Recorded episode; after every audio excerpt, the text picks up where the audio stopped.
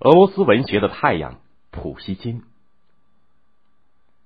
夏天的乌克兰奥德萨海滨风光秀丽，黑海的浪花和自由飞翔的海鸥在夕阳下显得诗意盎然。一个肤色微黑、一头卷发的青年人面对大海，漫不经心的走走停停。这个看起来有些满腹心事的青年，就是又将面临流放生涯的诗人普希金。海岸炮台驻军看到这个陌生的青年人身份不明，有一名军官就立刻上前盘问说：“你是什么人？”“我是普希金。”听到青年人如此的回答，军官一惊，立刻恭恭敬敬的向他敬礼，快步离去。没多久时间，炮台上突然响起了迎宾的礼炮声，普希金被炮声吓了一跳。他看到炮台边士兵军官列队齐整。刚才那名军官兴奋的满脸通红的向他走过来，说：“礼炮是我们表示对著名的诗人普希金的崇高敬意。”普希金顿时激动万分，原先的忧愁和孤独感一扫而光。是的，沙皇和那些贵族可以提示我、孤立我、流放我，但是俄罗斯民众却是这样热爱我呀！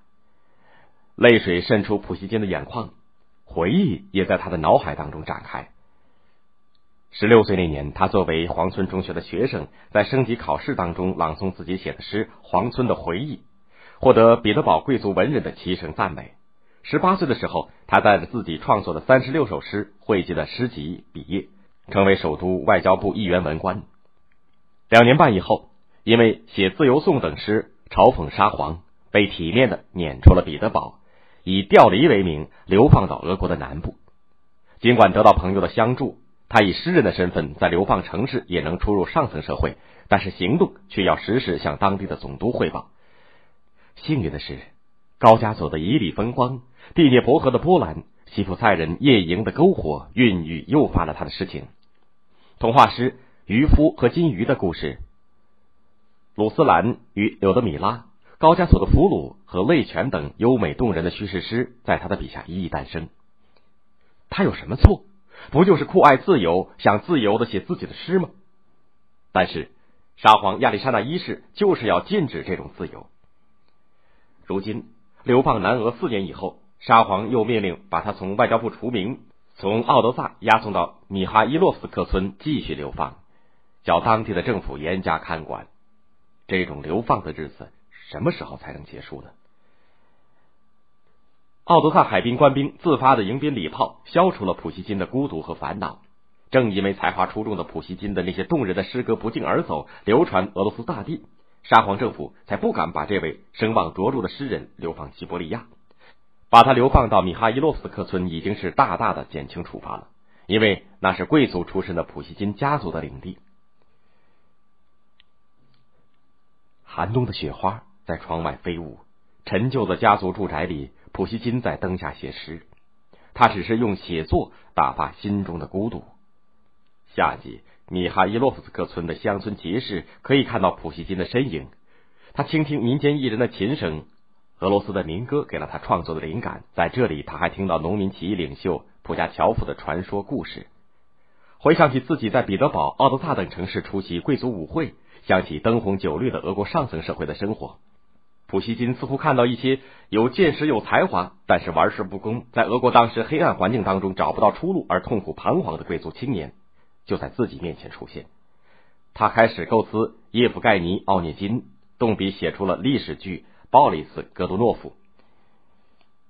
一八二五年十一月，沙皇亚历山大一世去世，一些对沙俄黑暗社会现状早就不满的俄国贵族军官组织的秘密团体发动了十二月党人起义。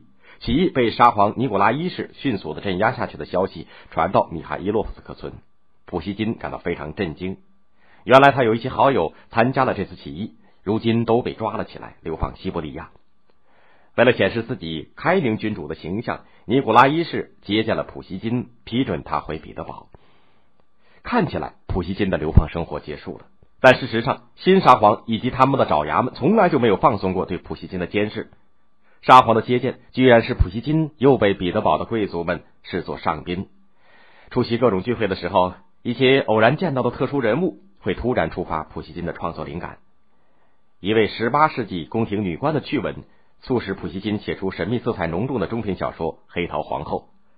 构思已久的尸体小说《叶甫盖尼·奥涅金》经过八年的时间，终于在一八三零年完成。《叶甫盖尼·奥涅金》讲述了一个聪明、有才华、不甘沉沦却又无所作为的贵族青年奥涅金，在黑暗的沙皇统治下找不到生活目标的生活经历。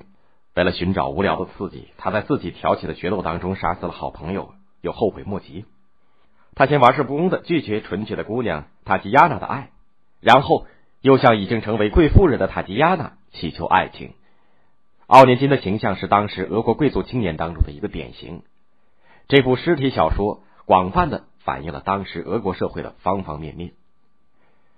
普希金还在中篇小说《上尉的女儿》当中，把农民起义的首领普加乔夫写成了一个作战英勇、恩怨分明的人。在当时的沙皇统治下，这样写农民起义领袖是非常难能可贵的。沙皇政府当然不会放过这样一个大胆歌颂自由的诗人。经过精心的策划，一场阴谋开始实施。这天，普希金接到了一封侮辱他的言辞恶毒的匿名信。这封信同时又寄给普希金的朋友们。被激怒的普希金为了捍卫自己及妻子的名誉，和制造谣言的坏蛋进行决斗。决斗当中，普希金不幸中枪，因为伤势过重而去世。沙皇政府害怕民众悼念普希金，连消息都不准报纸刊出，还命令宪兵把普希金的灵柩押送出彼得堡。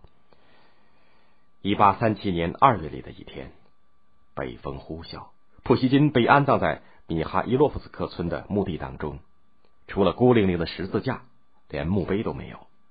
但是俄罗斯人民乃至世界上爱好自由的人们都将记住他。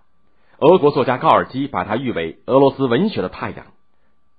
正如他在去世前一年写下的纪念碑中自咏的那样：“我将世世代代被人民喜爱，因为我的诗唤起善良的情感。在冷酷的时代，我歌颂自由，并且为那些受苦难的人呼吁同情。”